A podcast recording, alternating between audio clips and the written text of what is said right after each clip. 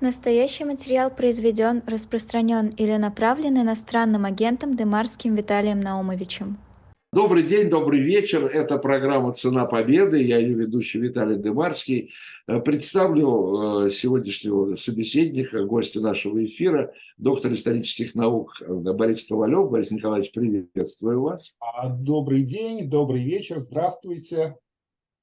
А что касается темы, то, как всегда, в программах с Ковалевым ее, ее заранее предсказать невозможно. Э, мы э, по ходу дела узнаем, э, что, нам расскажет, что нового нам расскажет, это всегда новое, безусловно, что нового нам расскажет Борис Николаевич. Единственное, о чем мы договорились до эфира, говорили, говорили и договорили или договорились, это вот о том, что сегодняшняя программа будет напрямую, напрямую отвечать заголовку Э, общему заголовку всей программы, которая, напоминаю, в этом сентябре отмечает свое 18-летие. Это э, будем говорить, как я вот повторяю за Ковалевым, вот в прямом смысле о цене победы. Правильно я представил, Борис Николаевич? Вы представили это совершенно правильно, а тема нашего эфира – это погасшие звезды. Мы будем говорить о людях, о молодых людях. Э, казалось тогда, во второй половине 30-х годов, что они вытащили самый счастливый билет советского человека. Они стали официально признанными звездами, звездами советского экрана.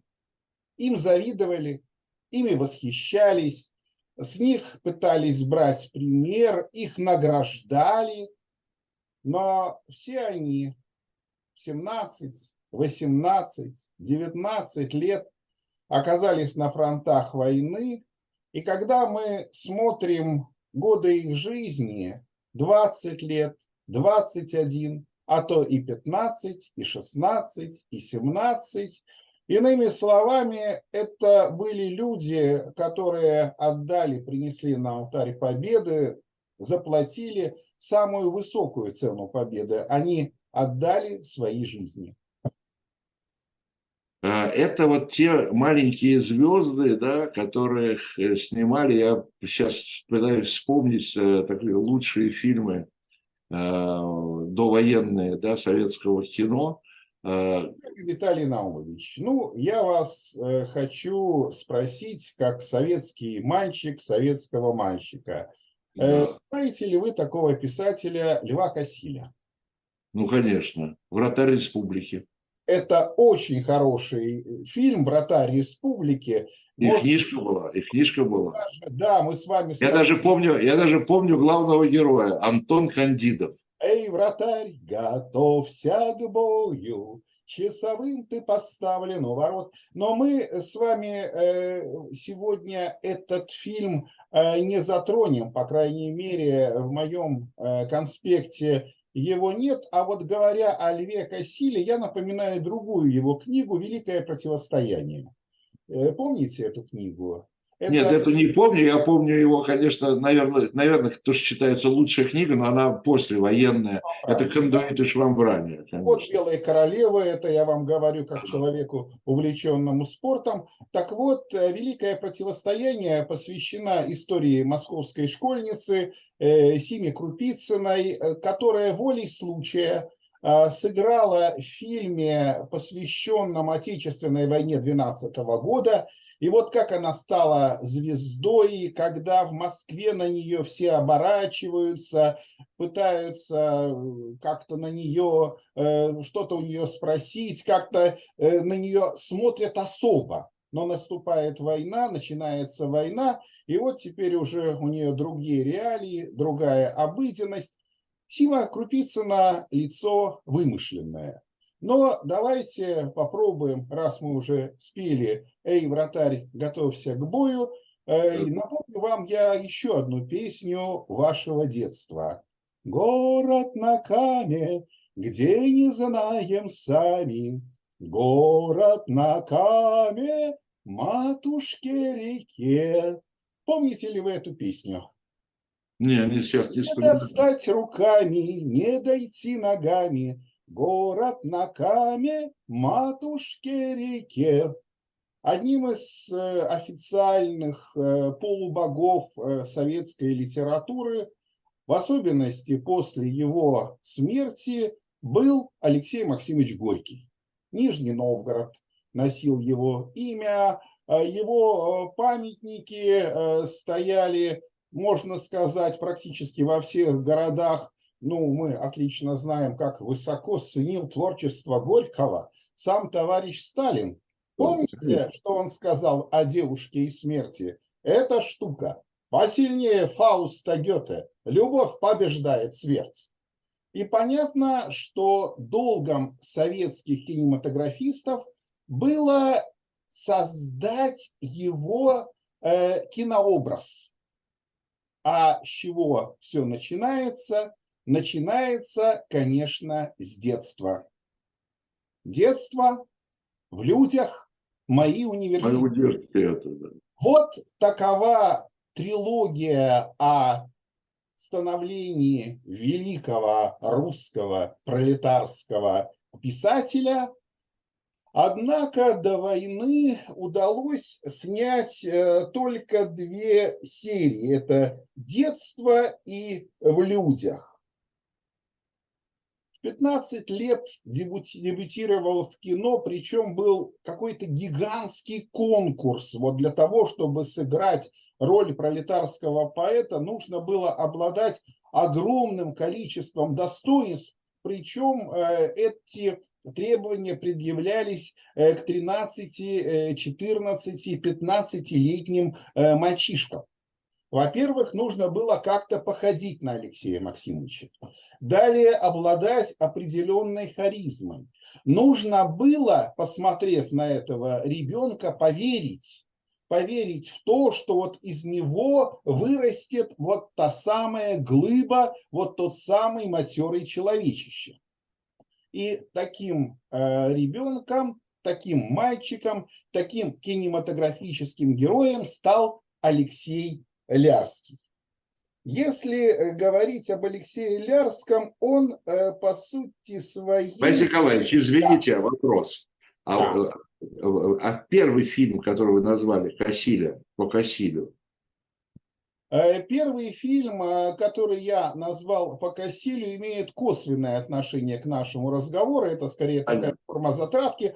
Просто я вспомнил э, роман Кассиля о Симе Крупицыной. Может быть, наши уважаемые зрители и слушатели читали эту книгу, чтобы понять, что вот эти самые дети, которые снялись вот в этих фильмах, а ведь мы понимаем, э, телевидение нет, э, по радио никого не увидишь, то есть насколько они превращались в избранных, насколько к ним менялось отношение всех, и одноклассников, и соседей, и знакомых. И вот э, то, что мы говорим об истории каких-то современных звезд, вот те эти самые исписанные подъезды, эти стоящие в подъездах фанаты и фанатки, которые мечтают э, пощупать своего, что называется, кумира. Лев э, Кассиль очень точно передал вот это состояние э, простой московской школьницы, которая вдруг становится э, юной звездой советского киноэкрана. И если говорить об Алексее Лярском, его судьба была, в общем-то, очень короткой. Он снял всего, снялся всего-навсего в двух фильмах. Причем даже это видно по титрам, которые, э, которыми заканчивается первая серия, имею в виду «Детство Горького». Я вам песню из этого кинофильма «Город на Каме, где не знаем сами» вот только что исполнил. Э, Он э, даже помечено конец первого фильма трилогии. То есть предполагалось снять три фильма. И Алексей получает за первый свой, за первую свою роль, кроме серьезного гонорара, в подарок фотоаппарат. За второй фильм в людях он становится кавалером медали за трудовую доблесть. Вы представляете, насколько это было элитно для мальчика, для подростка, к тому же, к тому же занимающийся, ну, я бы сказал, творческой вот такой вот работой, он не собирает хлопок, он не помогает э, своему там дяде Алексею Стаханову где-то в шахте, он, он творческая личность, он представитель советской интеллигенции. Но когда началась война, он э, сразу же одним из первых оказался в военкомате, был э, призван в ряды Красной армии и погиб э, в начале 43 года во время тяжелейших боев в районе Демянска, ну вот во время той самой глобальной битвы за Ленинград, о которой мы хорошо знаем. Так что э, этот человек, который всем запомнился таким проникновенным исполнением образа молодого Алексея Максимовича Горького, его тезка погиб, когда ему было всего 20 лет. Ну. Вы знаете, я вот сейчас открыл даже в интернете его Э, там маленькую эту Википедию. Ему даже 20 не исполнилось, ему 19 было. Да, на 20-м году жизни. На 20-м году да. жизни он погиб. Да, да, да. да. Но... И вот я, я вот читаю, что э, его школе там было присвоено его имя, а потом эту школу, как обычно, ну, как у нас часто бывает, она слилась с другой, более крупной, и потеряла, конечно, имя. Э, Лярского.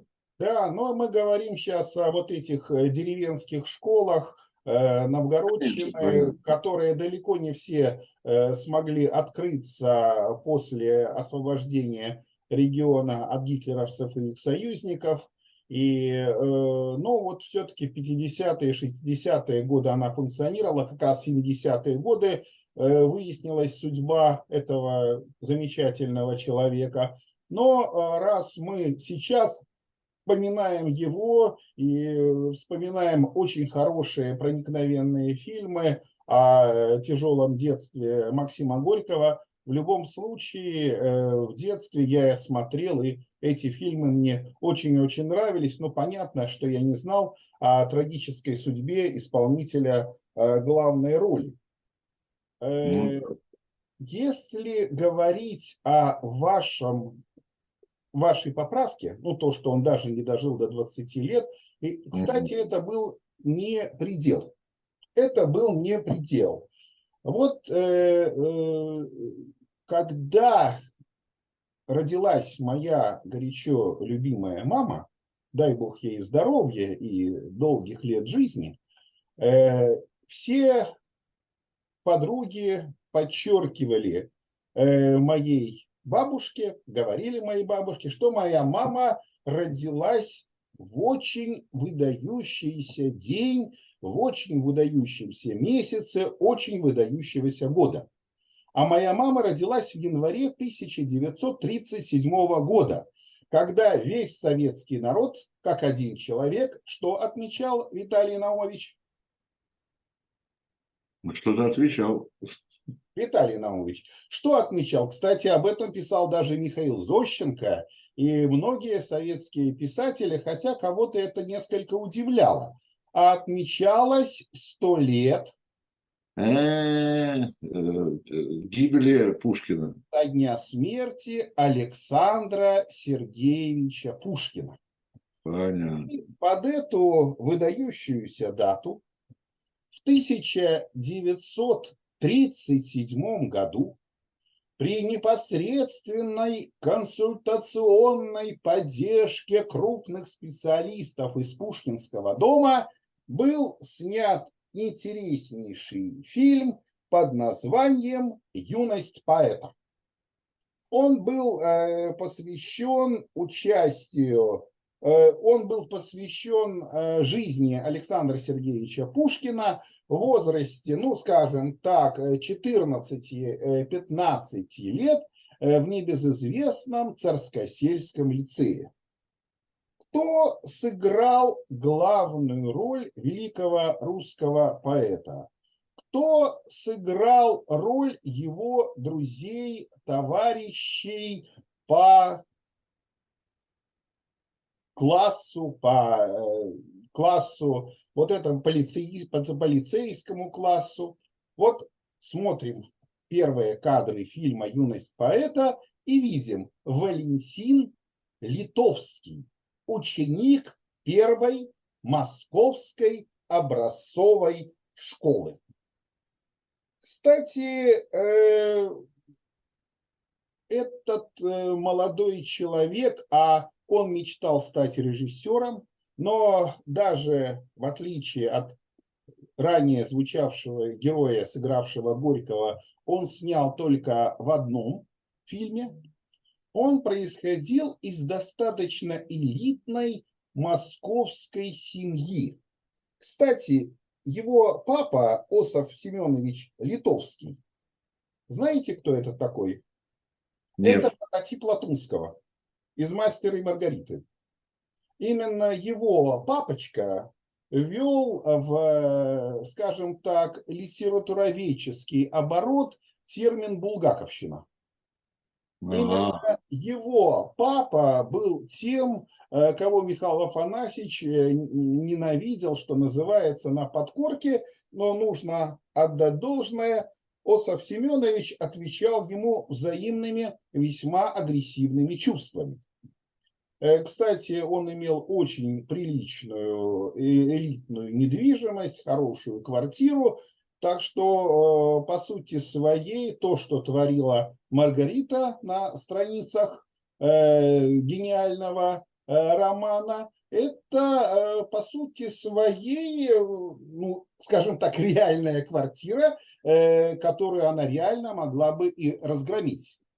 Но здесь мы говорим не о папе, как сказал бы на вашем месте товарищ Сталин, сын за отца не отвечает – да, и вот тот самый э, Валентин Литовский был э, призван э, в Красную армию, был призван в Красную армию в 1940 году и погиб в первые дни, в первые дни войны под Минском. Э, или это конец июня 1941 года, или это начало июля 40 первого года, несмотря на то, что он принадлежал к элитной московской семье, несмотря на то, что его отец обладал ну, всеми э, внешними признаками такого, знаете, прикормленного э, интеллигента, э, очень хорошо вписанного в систему,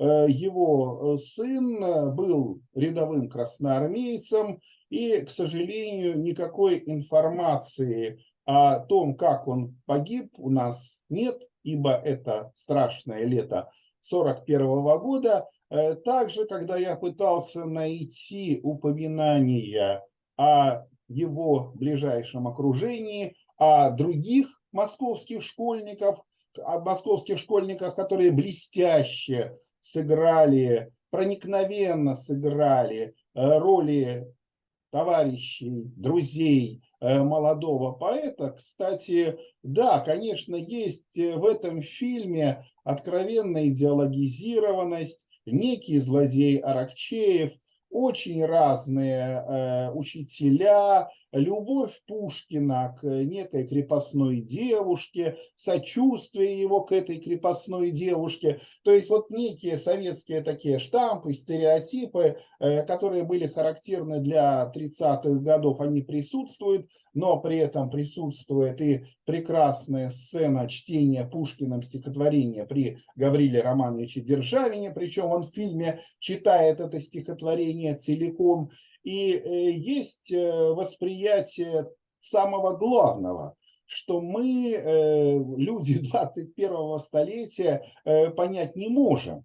Вот поскольку именно тогда происходит определенный идеологический слом, о чем, кстати, великолепно в своих рассказах пишут Ильф и Петров. То есть отказываются от тезиса, который, кстати, в немалой степени э, сам проповедовал указанный Асаф Литовский, о том, что вот наша реальная культура начинается только после 1917 года. Все, что было до этого, и Пушкина, и прочих иных там, Брюловых, э, и э, сопутствующий шлак, это на мусорку истории. То есть этот фильм показал, что наша культура, наша литература отнюдь не начинается с 1917 э, года. Ну а э, Александр Сергеевич э, Пушкин предстал, что называется, во всей красе.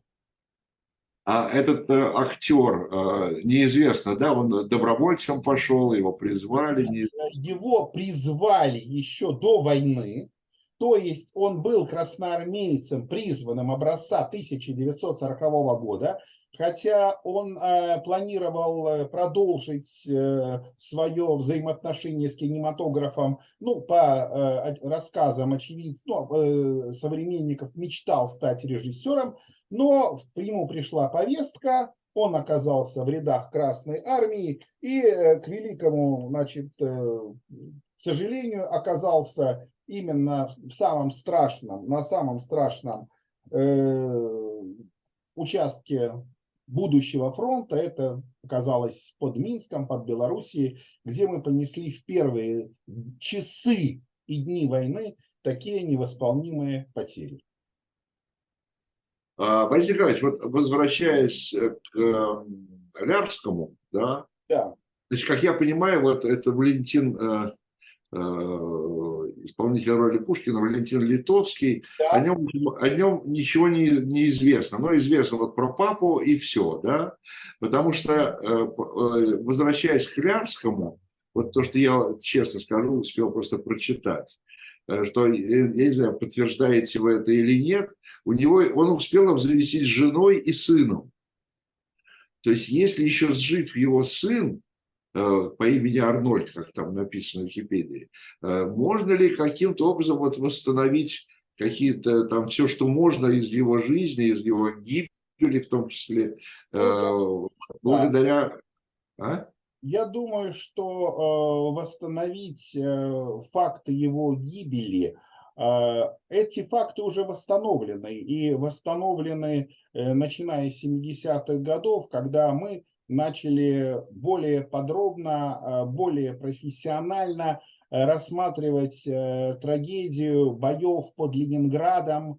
Вот именно, если говорить в широком смысле этого слова, не только битва за Ленинград, не только блокадное кольцо, а вот э, то, что у нас не очень получилось, к сожалению, я имею в виду вот эта Демянская наступательная операция, это событие под холмом, когда, конечно, красноармейцы перемалывали немалое количество э, немецких сил, но взять их в настоящее окружение не удалось. Печально известный Рамушевский коридор э, помог немцам, помог их союзникам, там, кстати, воевали еще и датчане, Э, датские союзники Третьего Рейха, э, выйти из э, вот этого самого окружения. Недаром на Демянском щите изображен самолет, недаром Гитлер искренне верил, что под Сталинградом удастся повторить вот этот самый подвиг, как он говорил, демянцев, и без отступления серьезного сохранить армию Паулюса. Хорошо, теперь, э, поскольку там же вот э, судьба, вот э, мальчик, ну, мальчик, молодой человек, конечно, человек. Рано, рано женился, раз у него, да, остался сын, а судьба там жены тоже неизвестна, да? Нет, вы знаете, здесь, когда мы говорим о ранних свадьбах, образца конца 30-х, начале 40-х годов, я хочу вам напомнить еще одну героиню и хорошо известную. Я имею в виду Гуля Королева. Гуля Королева, вот э, та самая четвертая высота, э, которую написала Елена Ильина, родная сестра Самуила Маршака. И что еще важно, вот книга «Четвертая высота», «Четвертая высота», она была опубликована в 1946 году. И, следовательно, вот эта Гуля Королева, она, кстати, ее настоящее имя Марианелла, но даже в титрах тех фильмов, в которых она снималась, уже она идет как Г. Королева. Так вот, э, эта самая москвичка, у нее она была москвичка, потом снималась она на Украине, в частности, э, на Одесской, на первой комсомольской Одесской киностудии. Э, первая роль у нее была, когда ей было где-то 5-6 лет. Это фильм «Бабы Рязанские». Потом она снималась еще в нескольких ролях. Наиболее известный фильм – это «Дочь партизана», Э, снятые о борьбе э, колхозников, э, детей колхозников против петлю, петлюровцев, против белогвардейцев, против вот этих самых мерзавцев, которые мешают нормально и счастливо строить наше колхозное будущее. При этом за этот фильм она была награждена поездкой в знаменитый лагерь Артек.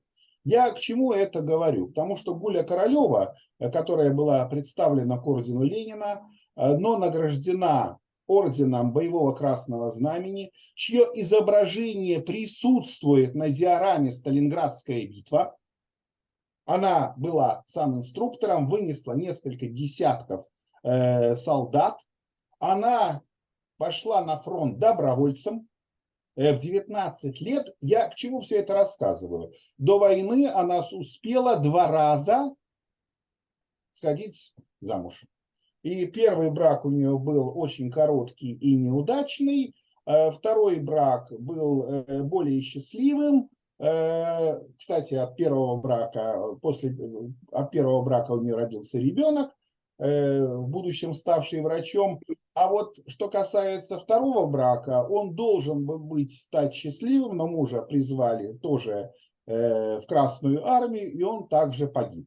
Что касается Гули, понятно, что она могла на фронт не идти, но она была добровольцем, она прошла курсы сам инструкторов, и в 1942 году под Сталинградом вначале выполняла свои прямые медицинские обязанности. Ну а потом, вот согласно книге Ильиной, если посмотреть все эти наградные документы, э, по сути своей поднимала солдат в атаку, ибо, как мы знаем, что в 1942 году все-таки награды раздавались гораздо более скупо, чем в 1943 и тем более в 1944 году. Вот тоже судьба такой яркой э, советской э, звездочки, Э, звезды экрана, которая, повторяю еще раз, добровольцем пошла на фронт, и это был ее искренний поступок.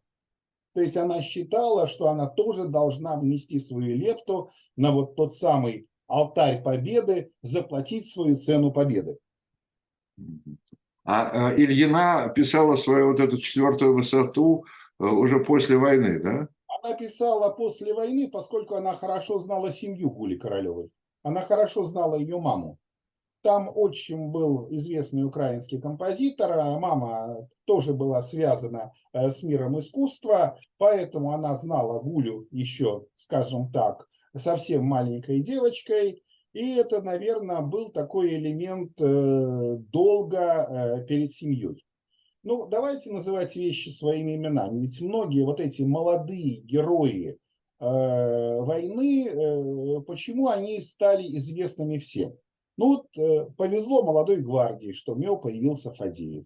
Повезло Гуле Королевой, что у нее была Ильина. Повезло Лене Голикову, что там у него был писатель Корольков. И прочее, прочее, прочее. Ну, вспомним ту же самую Зою Космодемьянскую. Соответствующий очерк в газете. А дальше уже создание не сколько Э, человека, сколько образа героя. Образа героя. Ну вот разве что потом позднее уже начинаются попытки э, за вот этой шелухой лака найти э, подлинное лицо. Ну, к сожалению, иногда, в особенности в конце 80-х годов, разоблачая героев, оказывались, в общем-то, в не менее Э, в еще более невыгодном положении, когда, э, пытаясь дойти до псевдоправды, э, стесывали все до основания. Ну да, ну хотя это было тоже такое поветрие, что ли, да, выискивали именно пионеров, пионеров-героев. А у меня к вам вопрос, Виталий Наумович. Я вот да. вам все пою, пою, а вот вы всю песню не узнаете. Можно я вам спою еще одну песню? Ну, давайте попробуем. Моя лилипуточка, приди ко мне. Побудем минуточку наедине. Наедине. Ну, наконец-то мы смогли с вами найти... Ну, конечно, как, не, как неприличное, так я знаю, понимаете? Так, а откуда эта песня, уважаемый? Подождите-ка, подождите-ка. А, Пу-пу-пу-пу-пу. Надо вспоминать. Ну, это, а моя липучка, это же из Гулливера. Правильно. А из какого Гулливера? А, Гулливер в стране лилипутов. Уважаемый товарищ Дымарский, я хочу вам сказать, что это все-таки новый Гулливер. А, новый Гулливер. Новый Гулливер, фильм 1935 года. Это фильм Александра Артушко «Новый Гулливер» в котором э, рассказывают о э,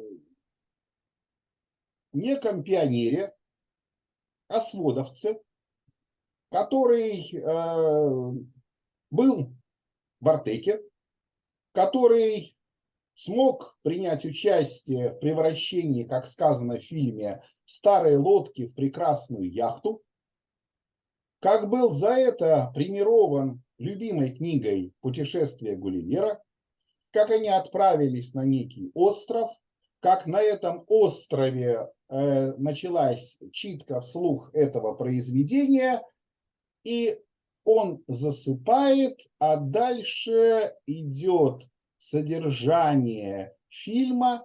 Это был уникальный фильм с куклами, то есть здесь мы говорим о великолепной кукольной э, мультипликации.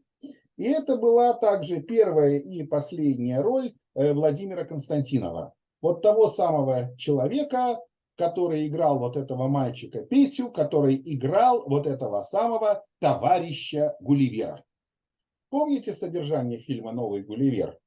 Там, где э, он оказывается вот в этой э, буржуазной, монархической лилипутии. Ну да, да, да. Лилипутия – это капитализм, капитализм такой капиталистическое Когда перед ним выплясывают э, девушки из кардебалета, исполняя вот эту пошлую песню «Моя лилипуточка, приди ко мне», побудем немного. Но, кстати, пошлое это пошлое, а все советские дети распевали эту песню. Это правда.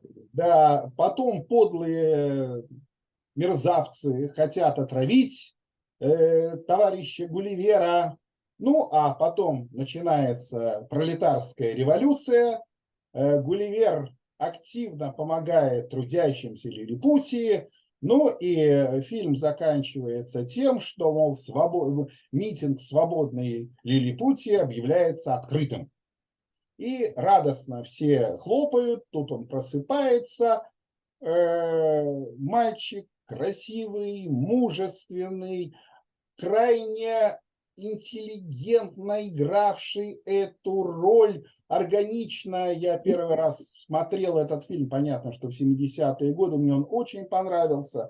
Э, кстати, в отличие от э, э, других, он не собирался связать, связывать свою будущую жизнь Кино в кино, ему больше нравилась инженерная э, специальность, э, он э, пошел именно в инженерный вуз, далее оказался призван уже в ряды Красной Армии, был, служил, а, учился он в инженерно-строительном институте и в 1941 году добровольцем ушел на фронт. Ну а дальше почти как по Галичу. Помните, мы похоронены где-то под Нарвой. Э, в 1944 году, в марте 1944 года, вот как раз во время полного снятия блокады Ленинграда, э, что мы будем торжественно отмечать в январе следующего года, он э, трагически погиб, погиб под Нарвой, ему было, ему шел 24 год. Вот я открыл тоже его биографию, он, оказывается, еще успел поучаствовать в советско-финской войне. Ну, э, по сути своей, э, скажем так, мы видим, что э, человек э, никуда не бегал и честно исполнял свой долг. И, Да. э, ну, э, э, Виталий Наумович, ну, я думаю, что вы, когда в детстве э, носили красный галстук, вы, естественно, мне кажется, были тимуровцем. Вы были тимуровцем? Ой, слушай, я не помню, я только знаю одно, что книжка Тимура и его команда, это была моя любимая книга, которую я много раз перечитывал. Но это совершенно точно. Но я, знаете, что еще хотел, пока мы не ушли от э, нового Гулливера, или мы уходим от него? Нет, ну как скажете, вы в конце концов Да, ведущий. нет, я хотел, знаете, что э, просто сказать, что там э, совершенно замечательный авторский состав этого фильма. Это Александр Птушко, это э, Рошаль, это композитор Шварц, Да. это вообще это, это классика, классика советского кино. Просто чтобы, так сказать, понимали, это, это, это такое качество, это качество, я бы сказал. Идеальное исполнение декораций вообще и кукол в частности. Э, Причем, когда подходили к этому вопросу концептуально, когда куклы плохие, отрицательные, лепились по одному образцу, а куклы положительные, Ну да. рабочие, вот те самые восставшие, совершенно по-другому. Э, Причем мне э, показалось, что отрицательные куклы, они даже как-то более интересны. У них открываются рты, открываются глаза, а вот э, куклы пролетариев, они похожи на каких-то, вот знаете, на глиняные фигурки. Причем почему-то в одних штанах, то есть как бы торс у них обнажен. Ну да. Нет, это очень, очень интересно. Э, Перед тем, как мы... Давайте еще, знаете, о чем? Э, Оговорим одну вещь, оговоримся. Э, Перед тем, как перейдем к следующему товарищу или, или тов- товарке, это то, что вообще-то актеры в годы войны были освобождены от службы, от в армии. Их всех считалось важнейшей функцией их это сниматься, снимать кино и сниматься в кино. Да. Многих эвакуировали э, в Узбекистан, Казахстан, э, там, в Сибирь и так далее, где продолжали снимать фильмы. Это считалось очень важной такой идеологической политической задачей. То есть я имею в виду, что вот те люди, о которых мы говорим, у них, видимо, была возможность, ну, говоря современным языком, что называется, ну, не то чтобы откосить, да, но не идти на войну, а э, как бы э, откосить. Речь не идет об откосить, поскольку я знал несколько людей, которые готовы были э, идти добровольцами, но им открытым текстом говорили, например, вот вы закончили военмех, или вы имеете инженерную специальность, или вы имеете великолепное перо, то есть, следовательно, ваш долг, ваша задача э, ковать э, победу в тылу, э, ковать победу там, где вы принесете гораздо больше Ну, пользы. да, конечно, конечно. Ну, я, Кстати, уважаемый я, я исправился и от глагола «откосить» сразу отказался. тот Поэтому я- самый мальчик, который играл Тимура в фильме «Тимур и его команда», э, так и поступил. Он отправился в тыл и там выполнял э, свои обязанности. А вот, э, насколько я э, знаю, но в любом, су- если я ошибаюсь, то, но кажется, да, он был в тылу. Это я просто, мы говорим не о тех, кто пережил, а о тех, кто погиб. А вот что касается Бориса Ясеня, Борис Ясень, а это мальчик, который сыграл главного Какиша. Я имею в виду Квакина, главного противника Тимура и его команды. Так вот, э, что касается э, Бориса Ясеня, он тоже добровольцем э, пошел на фронт. Более того, он на какое-то время вернулся с фронта для того, чтобы сыграть в фильме «Клятва Тимура». И снова ушел на фронт. И в начале 43 года, когда в отличие от трагических событий 1941 года, таких историй было гораздо меньше, у него трагическая судьба. Он пропал без вести.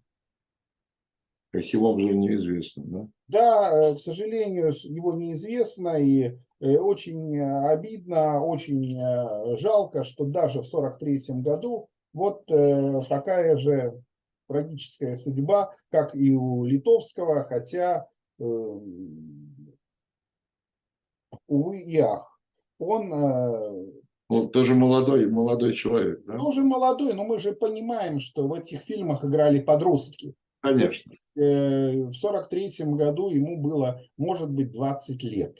Кстати, вот мы уже помянули Гулю Королеву, а э, тоже неизвестна судьба э, героини сверхпопулярного фильма Виталий Наумович. Но откуда фраза «Муля, не нервируй»? А, ну это этот, как подкидыш, да? Это подкидыш. Это подкидыш. Муля не, не нервируй. Но есть там э, роль э, второго плана, ее играет э, московская пионерка Эля Быковская. Ну, помните, вот та самая девочка, которая помогает этому неразумному брату, который не хотел заниматься своей родной сестрой, найти вот эту потеряшку. Mm. Вот э, судьба ее тоже имеет, ну, трагическая судьба, это явно, и э, тоже непонятно, э, как это все произошло. Э, вот по каким-то обрывочным данным она оказалась э, на, скажем так, в зоне обстрела, то ли она погибла во время бомбардировки эшелона, который вывозил э, эвакуированных, э, то ли э, она оказалась на оккупированной территории, ну и якобы вот по каким-то отрывочным сведениям вступила в партизанский отряд и погибла. То есть она была убита, но, к сожалению, точно мы сказать не можем. Да, слушайте, но э, видите, я, так сказать, мало, ну, пытаясь расширить знания и свои, и нашей аудитории о фильме, я вот сейчас открыл фильм «Подкидыш» там в Википедии.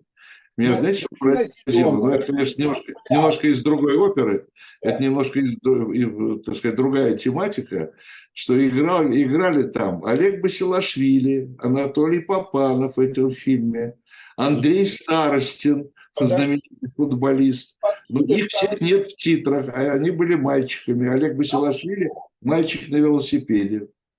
А вот я этого и не знал. Ну, ну вот, видите как. Замечательная Рина Зеленая, Э, безусловно, да, геолог Ростислав Плят хорошо запомнился, который тоже хотел оставить эту э, девочку у себя маленькую, которая ушла.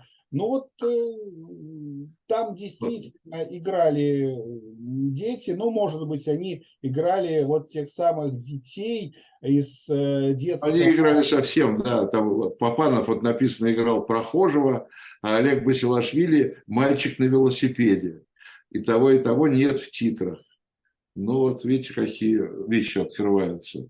Хотя это я ну, думаю, что сейчас э, это пытаются что-то и показать, можно что-то домыслить, но а, факт остается фактом, что фильм э, гениальный, и даже Брежнев, встречаясь с небезызвестной актрисой, ей сказал «Муля, не нервируй».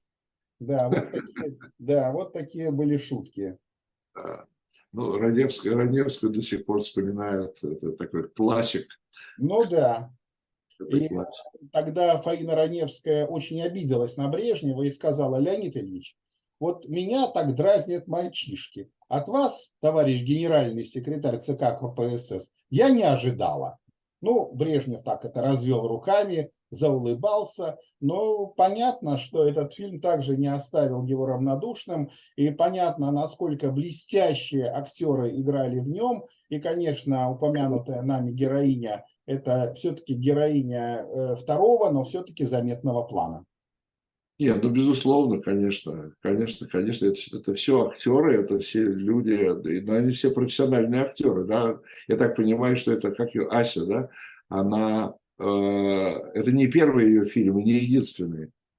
Ну, если говорить про Эли, Эли Быковская, то, безусловно, они пытались и их снимали во многих фильмах, но запомнились они вот этими фильмами. К тому же мы должны понимать, что общее количество картин в Советском Союзе было не такое уж и большое, Э, тем более здесь мы понимаем, что здесь еще более узкая, э, это в, том, в первую очередь фильмы про детей, я не говорю о каноническом фильме про Горького, э, и понятно, что походы в кинотеатр были тогда действом, были тогда праздником, Недаром в фойе играл оркестр, недаром выступали артисты. Ну, вспоминаем хотя бы место встречи изменить нельзя как там обставлена вот это самое э, кинопоказ.